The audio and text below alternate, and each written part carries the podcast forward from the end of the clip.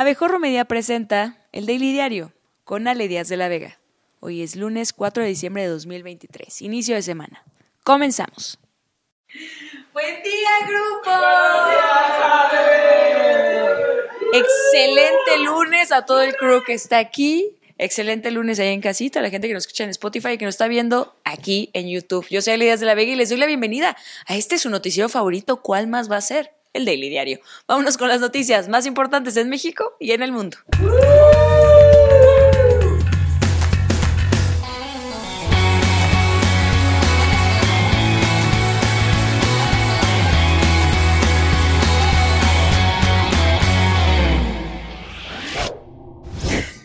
Vamos a iniciar esta semana hablando de Nuevo León, en una nota que podríamos resumir como...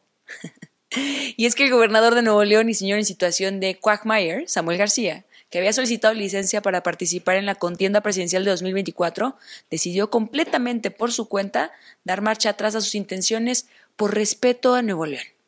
En el Daily Diario somos muy respetuosos de los norteños. Nadie se burla de Víctor. Yo le voy a Tigres. Los queremos mucho. ¿A poco no decimos todos los días que vamos el norte, muchachos? Pero son ellos los que no se ayudan. Así que con todo el dolor de mi corazón, vamos a entrarle a esta chisma. Todo el desastre comenzó cuando Samuel, bueno, para ser honesta, cuando nació. Y luego sus papás lo metieron a Montessori y nadie lo detuvo cuando le entró a la política. Luego se hizo senador, pero dejó su puesto en el Senado para ser gobernador, prometiendo que ese sí no lo iba a dejar.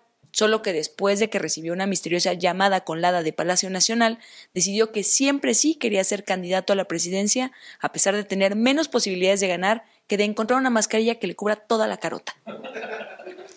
Luego de su anuncio, tuvo un broncononón con el legislativo local en materia jurídica, principalmente porque resulta que el Congreso de allá es de mayoría priista y panista, y el niño lleva dos años diciendo que no valen madre y que vénganse todos juntos y que ni para un caldo me alcanzan. Entonces, cuando les tuvo que pedir permiso, porque por ley tiene que hacerlo, los muy rencorosos le recordaron todos sus desplantes. Estuvieron un par de semanas en ese pleito. Primero Samuel diciendo que él podía designar como gobernador sustituto a quien quisiera porque es güerito y así funcionan los norteños. Y el Congreso diciéndole que, lo siento, mi ciela, pero esa facultad es nuestra. Así hasta que cerca de la medianoche del viernes la Suprema Corte tuvo que intervenir y les avisó a todos que Luis Enrique Orozco, a quien el Congreso eligió, debía asumir como gobernador interino. Básicamente porque el mundo real no es el TEC de Monterrey y sí tiene reglas. Viendo lo ocurrido, el secretario de Gobierno, Javier Navarro, entregó un documento en el que Samuel García anunciaba su regreso a la gubernatura, que ya lo había pensado mejor y que aunque estaba seguro que iba a ganar como presidente, no podía dejar solo a Nuevo León. A lo mejor porque es de esos norteños que creen que Nuevo León es parte de Estados Unidos y nadie le avisó que si gana la presidencia puede protegerlo. Aquí el momento de la entrega del documento. Yo, yo sé que no viene dirigido a ti, pero eso es lo que se está publicando en el periódico Ah, oficial. ¿verdad? Y este va en el periódico. en el periódico oficial, va a resumir el cargo para los efectos correspondientes. ¿No quieres, no quieres una copia? Eh, no, eh, que quiero que me hagan entrega de, de la administración. Soy el gobernador interino. El gobernador entiendo que presentará esto ante la instancia correspondiente, que será el Congreso, y el Congreso tendrá la obligación de pronunciarse respecto a esta solicitud. Bueno, ok, entonces el gobernador está asumiendo, este, reasumiendo el cargo. Aquí está el documento. Samuel García acusó al PRIAN de, obstaculizar sus aspiraciones presidenciales para 2024. Aseguró que nomás en los 10 días de precampaña que tuvo, superó a Xochitl Galvez y aunque esta vez los poderes fácticos lo obstaculizaron, está preparando su regreso en 2030. pude haber nombrado a Javier Namarro gobernador interino del estado, pero eso implicaba ceder mis principios, porque el PRIAN reiteradamente me pedía la fiscalía, la Auditoría Superior del Estado, mucho dinero en el siguiente presupuesto y sobre todo impunidad. Nada más y nada menos que les limpiara sus expedientes, que me desistiera de las denuncias penales y no pagar impuestos. Querían limpiarse fiscalmente. Hoy les digo desde Nuevo León que el 2030 está muy cerca. Exhibió las presuntas peticiones que le hicieron el PRI y el PAN en la entidad para permitir que Javier Navarro fuera el encargado de despacho y según él fueron lo suficientemente estúpidos como para exigirle en una carta la titularidad de la Auditoría Superior del Estado, que Adrián de la Garza encabezara la Fiscalía General de Justicia, 2.500 millones de pesos para municipios gobernados por PRI y PAN, así como limpiar expedientes en contra de Seferino Salgado, exalcalde panista de San Nicolás, y del prista Francisco Cienfuegos. Creían estos güeyes que yo soy Santo Claus. Primero, sí, primero, 2.500 millones de pesos para el año que entra. Segundo, todas las carpetas penales que tienen Paco, Chefo, Adrián, Raúl, todas desístete. Las que están en la FGR, porque todos traen facturas y robaron y puro bandido. Tercero, no, esta sí, yo sigo incrédulo, mijes. No pagar impuestos los siguientes cinco años. Y mientras tanto, la única parte agradable de Samuel García, Mariana Rodríguez, favorita de México, publicaba esto en sus redes sociales muy en reina ella. Marianis también le entró a las declaraciones y aseguró que el PRIAN intentó negociar con dinero y posiciones en la Fiscalía para que el secretario general de Gobierno pudiera asumir como gobernador interino. Información que conoce únicamente porque su esposo se la compartió. Pero pues su esposo también le dijo en los votos matrimoniales que le iba a respetar y ya sabemos cómo ve ese asunto. La de los tenis Fosfo Fosfo también criticó al Congreso de Nuevo León, al que califica de corrupto y vendido al PRIAN, y señaló que a pesar de las ganas de su esposo de contender en la presidencial, decidió no entregar el Estado a quienes han combatido. Y ahora, muy a su pesar, lo tiene de regreso en la casa, de malas, humillado y con su carota todo el día. Siguiendo con este tema, políticos de diferentes partidos aprovecharon la situación para salir a hacer declaraciones y agarrar tantito reflector principalmente porque es delicioso poder señalar lo idiota que es alguien y quedar bien en comparación. O sea, lo que hacemos todos los días aquí en el Daily Diario. el primero fue el líder del PAN y vato con cara de sobredosis de Viagra, Marco Cortés, que aseguró que Movimiento Ciudadano no quiere dejar el gobierno para evitar que se investiguen sus actos de corrupción. El dirigente del PRI, Alejandro Alito Moreno, acusó a Samuel García de inexperto, de pésimo abogado y de ser un esquirol mandado por el gobierno para dividir a la oposición y negó que el mandatario de Nuevo León haya sido descarrilado por los legisladores del PRI y PAN en el Congreso local. Vamos a dejarlo claro, Samuel. Nadie te descarriló. Tú te bajaste solo por inexperto, por ambicioso y por mentiroso. Lo único que hizo el Poder Judicial fue garantizar que no atropellaras la Constitución. Un pequeño tramposo logrando el récord mundial de la precampaña presidencial más corta en la historia, a raíz de que entró en vigor su licencia. Su precampaña presidencial duró 40 minutos. No se pudo esperar ni al lunes y regresó corriendo cuando vio que le revisarían las cuentas y se publicarían leyes que ha escondido para que no haya transparencia en Nuevo León. El senador independiente y compinche del Chompiras, Emilio Álvarez y Casa, salió a decir que según la Constitución de Nuevo León, que son tres burritos encuadernados. Solo el Congreso puede aprobar una licencia y por lo tanto es el único que puede revertir ese permiso. O sea que según él, Samuel ni siquiera puede regresar a ser gobernador si no le dan chance. Por su parte, o sea, no por su parte, habló normal, por su boca. La senadora Alejandra Reynoso Sánchez señaló que pretender ser gobernante y candidato es burlarse de la ley. Y ahí sí que me perdonen, pero es básicamente lo que ha hecho Claudia en los últimos años. Toda mi sororidad con Samuel García. Otro que dijo, a mí, mírenme a mí también, fue el coordinador de los diputados del PRI, Rubén Moreira, quien consideró que todo lo sucedido en las últimas horas con Samuel García es producto de una inestabilidad emocional. Felicidades, Samuel. Ahora sabes lo que se siente ser mujer en México. Y hasta Jaime Rodríguez Calderón, el bronco, al que Samuel ya había intentado encarcelar, se burló de la situación política y lanzó el tuit. Qué bonito día. Dormí mucho ayer. ¿De qué me perdí? En tanto, Xochitl Galvez, feliz de que por primera vez en semanas la bronca no era contra ella, criticó de manera irónica la situación en Nuevo León con la ida y venida de Samuel García al gobierno del Estado. Pues hay una Suprema Corte de Justicia que tomó una decisión y pues las decisiones de la Corte se acatan. Entonces, en ese sentido, él toma su decisión. Desconozco por qué no quiere dejar el Estado en manos de alguien distinto a él. Asimismo, Nada Mensa dijo que si se trata de construir un proyecto en beneficio de México, ella está abierta a dialogar con Movimiento Ciudadano. Porque nada dice, mi campaña va fregoncísimo como pedirle ayuda al que está haciendo el ridículo más grande en la historia de las elecciones en México. Xochitl va. Claudia Sheinbaum expresó su descontento por la situación en Nuevo León. Yo le entiendo, doctora. A todos nos duele cuando perdemos a nuestro perrito. Y subrayó la importancia de ganar elecciones con votos y no imponiendo decisiones.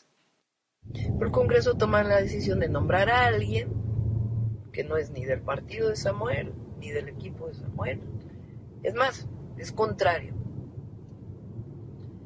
Y a mí me parece que eso no está bien. ¿Y qué sigue luego de que el nene Samuel dejó este desastre? Pues que Movimiento Ciudadano se reunirá este lunes para anunciar el Plan B. La B en este caso significa valer madres. El secretario de Acuerdos y joven con un aura de furcio que no supera su divorcio, Juan Ignacio Zavala, confirmó que la dirigencia analiza la situación del partido al tener que presentar a un nuevo candidato, lo cual, sumado al hecho de que no tienen a nadie relevante en sus filas, complica un poco la situación, pero de ánimos, todos muy bien, dijo antes de soltarse a llorar. Se espera que anuncien a Jorge Álvarez Maínez como el nuevo candidato, quien anteriormente era parte de las opciones del partido y que es un perfil muy popular entre todas las personas que tuvimos que googlear su nombre porque nadie tiene la más mínima idea de quién es este vato. Dante Delgado será quien lidere el análisis de los pasos a seguir. Hasta el momento, el Grupo Jalisco, liderado por el gobernador emesista Enrique Alfaro, no ha emitido comentarios sobre la situación. En Morena, la precandidata presidencial Claudia Sheinbaum anunció que va a meterle más emoción a su campaña. Sí, aún más de la que provocó con su estrategia de hablar como tortuga con depresión. Y para ello anunció la realización de 17 diálogos por la transformación para construir el proyecto de gobierno del próximo sexenio. ¡Woohoo! ¡Qué padre, Urix! Yo ya estoy buscando outfit para ponerme y llevar tachas al evento. Se va a poner loquísimo, ¿eh? Pero esperen que se pone todavía mejor. El ex rector de la UNAM, Juan Ramón de la Fuente, coordinará los diálogos y habrá espacios que contarán con figuras del espectáculo como el ex gobernador y ex panista de Chihuahua, DJ Javier Corral, el historiador MC Lorenzo Meyer, el economista Gerardo Esquivel, Olga Sánchez Cordero y su sonidero, el show de solo para mujeres con Omar García Garfuch y el expresidente de la Suprema Corte de Justicia de la Nación, Arturo Saldívar, que se va a tirar duelo con ¡Qué bonito! Un aplauso, jóvenes, es un gran line-up. Ese ánimo, por Dios. Durante estas jornadas se abordarán temas como economía, pobreza, ayudas sociales, salud, seguridad, y en todos ellos concluirán que Sheinbaum es la respuesta. He decidido invitar a algunas personalidades diversas. La idea es que ellos coordinen estos diálogos en diferentes temas. Para que no haya ninguna confusión, se trata nada más de coordinar las mesas de trabajo, de coordinar los diálogos, que van a permitir construir a partir de opiniones plurales, diversas, el programa de gobierno, el ex gobernador de Oaxaca y ex priista cuyas fotos parecen todas salidas de su perfil de Grindr, Alejandro Murat, que había anunciado que se sale del PRI para buscar su propio camino, ahora salió con adivinen qué, jóvenes. Exacto, que se suma al proyecto de Claudia Sheinbaum como solo los auténticos priistas saben hacerlo, pidiendo hueso en Morena. El ex priista también confirmó que ha tenido varios acercamientos con la precandidata presidencial que culpa de todos los problemas al PRI y al PAN. Vamos a estar este, trabajando y acompañando a la doctora Claudia Sheinbaum en todas las áreas en donde nos, en donde nos eh, convoquen y nos inviten. Pasamos a otros temas. La presidenta de la mesa directiva del Senado, Ana Lilia Rivera, informó que el miércoles 13 de diciembre se llevará a cabo el procedimiento para designar a la nueva ministra de la Suprema Corte, justo antes de que a Samuel se le ocurra postularse. Esto luego de que el presidente López Obrador enviara su segunda terna, que solo puede ser descrita como la misma terna en la que nomás cambió a una. Berta María Alcalde Luján, Lenia Batres Guadarrama y María Erendira Cruz Villegas Fuentes, aunque después de la elección pasada ya quedó claro que la instrucción que dio AMLO es votar por mi cuñis. Se los firmo, se los cumplo. Si Berta María no queda como ministra, vuelvo a ponerme la playa de Tigres y la peluca de Hidalgo. Esta es una decisión mía, no me la escribieron en el guion. Lo voy a hacer yo con mucho gusto. Se requiere una mayoría calificada para la designación, es decir, las dos terceras partes de los senadores presentes. En caso de no lograrlo, el presidente de la República designará directamente a la próxima ministra de la Suprema Corte. Una mala noticia, jóvenes. Sí, los boletos para el primer viaje del tren Maya, programado para el 16 de diciembre, se agotaron minutos después de ser anunciados. Eso es lo que pasa cuando millones de niños mexicanos le piden a Santa Claus ser parte de la historia que escribe el mejor presidente que ha tenido este país. algo que probablemente va a venir en los libros de texto del próximo año. A pesar de que anteriormente se había informado que el pasaje sería de solo 60 pesos para nacionales y 80 pesos para extranjeros, los boletos para este primer traslado se pusieron a la venta con precios de 1.166 pesos para clase turista y 1.862 pesos para clase premier. En información de estados, en Jalisco, una mujer murió en la playa de Melaque después de haber sido atacada presuntamente por un tiburón. La mujer de 25 años estaba en el agua con su hijo de 5 años, quien resultó ileso. Los rescatistas llegaron al lugar y descubrieron que la turista había sido atacada por un animal, probablemente un tiburón, que le arrancó la pierna izquierda, lo que resultó en su ahogamiento. El de la señora, porque el tiburón se tragó la pierna sin que se le atorara. Aunque se menciona la posibilidad de que también podría haber sido un cocodrilo, las lesiones son consistentes con un ataque de tiburón, pero aún se esperan resultados de peritajes para confirmarlo. En Puebla, el papá de Patricio N., el estudiante de la que golpeó a un guardia de seguridad el pasado 27 de noviembre, aseguró que su hijo se fue de México. Lamentablemente se fue a Estados Unidos y no al lugar donde la opinión colectiva lo mandó, directo y sin escalas, pero la...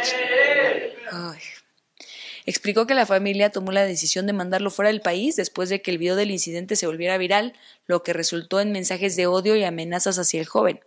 Argumentó que su hijo actuó en respuesta a presuntos abusos previos por parte del vigilante. Abusos como mirarlo directo a los ojos, escuchar música ranchera y mirarlo directo a los ojos mientras escuchaba música ranchera. De esta forma, aunque la Fiscalía de Puebla promoverá una acción penal contra Patricio, actualmente se encuentra fuera del alcance de las autoridades. En información internacional, Ilana Gritzewski, una de las dos personas de origen mexicano secuestradas por Hamas en Israel el 7 de octubre y liberada el viernes, ya está con su familia. Familiares celebraron el reencuentro y agradecieron a la diplomacia mexicana por las negociaciones que permitieron su retorno. Su hermano, Jaime Gritzewski, compartió la noticia en redes sociales y reconoció el apoyo global que contribuyó a la liberación. La tregua ya no está vigente y tras nuevas agresiones de Hamas, el ejército de Israel reanudó los ataques en la franja de Gaza, mientras que otro conacional, Orión Hernández, sigue secuestrado, al igual que la pareja de Ilana. Los esfuerzos diplomáticos buscan una nueva pausa humanitaria, pero Israel advierte que continuará su ofensiva hasta cumplir todos sus objetivos. El primer ministro de Israel, Benjamín Netanyahu, aseguró que no permitirá que la Autoridad Nacional Palestina, que gobierna parte del territorio de Cisjordania controle la franja de Gaza una vez que las tropas israelíes eliminen al grupo islamista Hamas. A través de un video dijo que no cometerá el error de permitir que la Autoridad Nacional Palestina gobierne en Gaza porque sería lo mismo que Hamas. Abogó por una nueva visión y un cambio en el enclave palestino que involucre seguridad y control israelí. La guerra ha dejado más de 15.000 muertos palestinos, unas 6.000 personas bajo los escombros y casi 2 millones de desplazados que viven en medio de una grave crisis humanitaria. La Secretaría de Relaciones Exteriores de México celebró la decisión de un tribunal de Estados Unidos de rechazar la solicitud de Texas para mantener instaladas las boyas en el río Bravo. La instalación de las boyas, parte de la estrategia del gobernador de Texas, Greg Abbott, había sido demandada por el gobierno federal de Estados Unidos, que argumentó que constituía una obstrucción a la capacidad navegable del Río Grande. Este sábado en Múnich, Alemania, las fuertes nevadas afectaron el tráfico aéreo en el aeropuerto internacional, dejando aviones congelados en la pista, incluidos los destinados a la Conferencia de las Naciones Unidas sobre el Cambio Climático en Dubái. La intensidad de las nevadas provocó la cancelación de aproximadamente 320 vuelos de los 760 programados para el 2 de diciembre, y aunque el aeropuerto reanudó las operaciones este domingo, muchos vuelos programados no pudieron realizarse. Hagan de cuenta como lo que ocurre con la nueva mexicana de aviación. En los deportes, la corredora mexicana Margarita Hernández logró clasificarse para los Juegos Olímpicos de París 2024 al completar el maratón de Valencia, España, con un tiempo de 2 horas y 25 minutos y 54 segundos y ¡olé! Esta actuación cumple con la marca establecida por la World Athletics, que es de 2 horas 26 minutos 50 segundos. Margarita Hernández se une a la lista de atletas mexicanos ya clasificados para los Juegos Olímpicos de París 2024 en atletismo, que incluye a Laura Galván, Alegna González, Andrés Olivas, José Luis Doctor y Citlali Moscote. Alemania levantó la Copa Mundial Sub-17 de la FIFA por primera vez tras una ajustada victoria por penales 4-3 ante Francia, luego de igualar 2-2 en Surakarta, Indonesia. Quedaron definidas las semifinales de la Liga MX varonil. América, que dejó en el camino a León, enfrentará al Atlético de San Luis. Ni lleguen a la final, muchachos, ya vi yo esa película. Mientras que Pumas, que eliminó a Chivas, jugará contra mis Tigres de toda la vida, que dejaron el camino al Puebla. Llegamos así al final de esta emisión, jóvenes. Pero saben que no se agüiten. Hoy tenemos el bar a las 6 de la tarde. El mejor programa deportivo grabado en este estudio. Recuerden también suscribirse, darle like a todos nuestros contenidos. Estamos en todas las redes sociales como Abejorro Media y nos encuentran también en abejorro.com. A mí me pueden seguir en Instagram y Twitter y si no, nos vemos aquí el lunes con más noticias. Yo soy Ale Díaz de la Vega y esto fue El Daily Diario.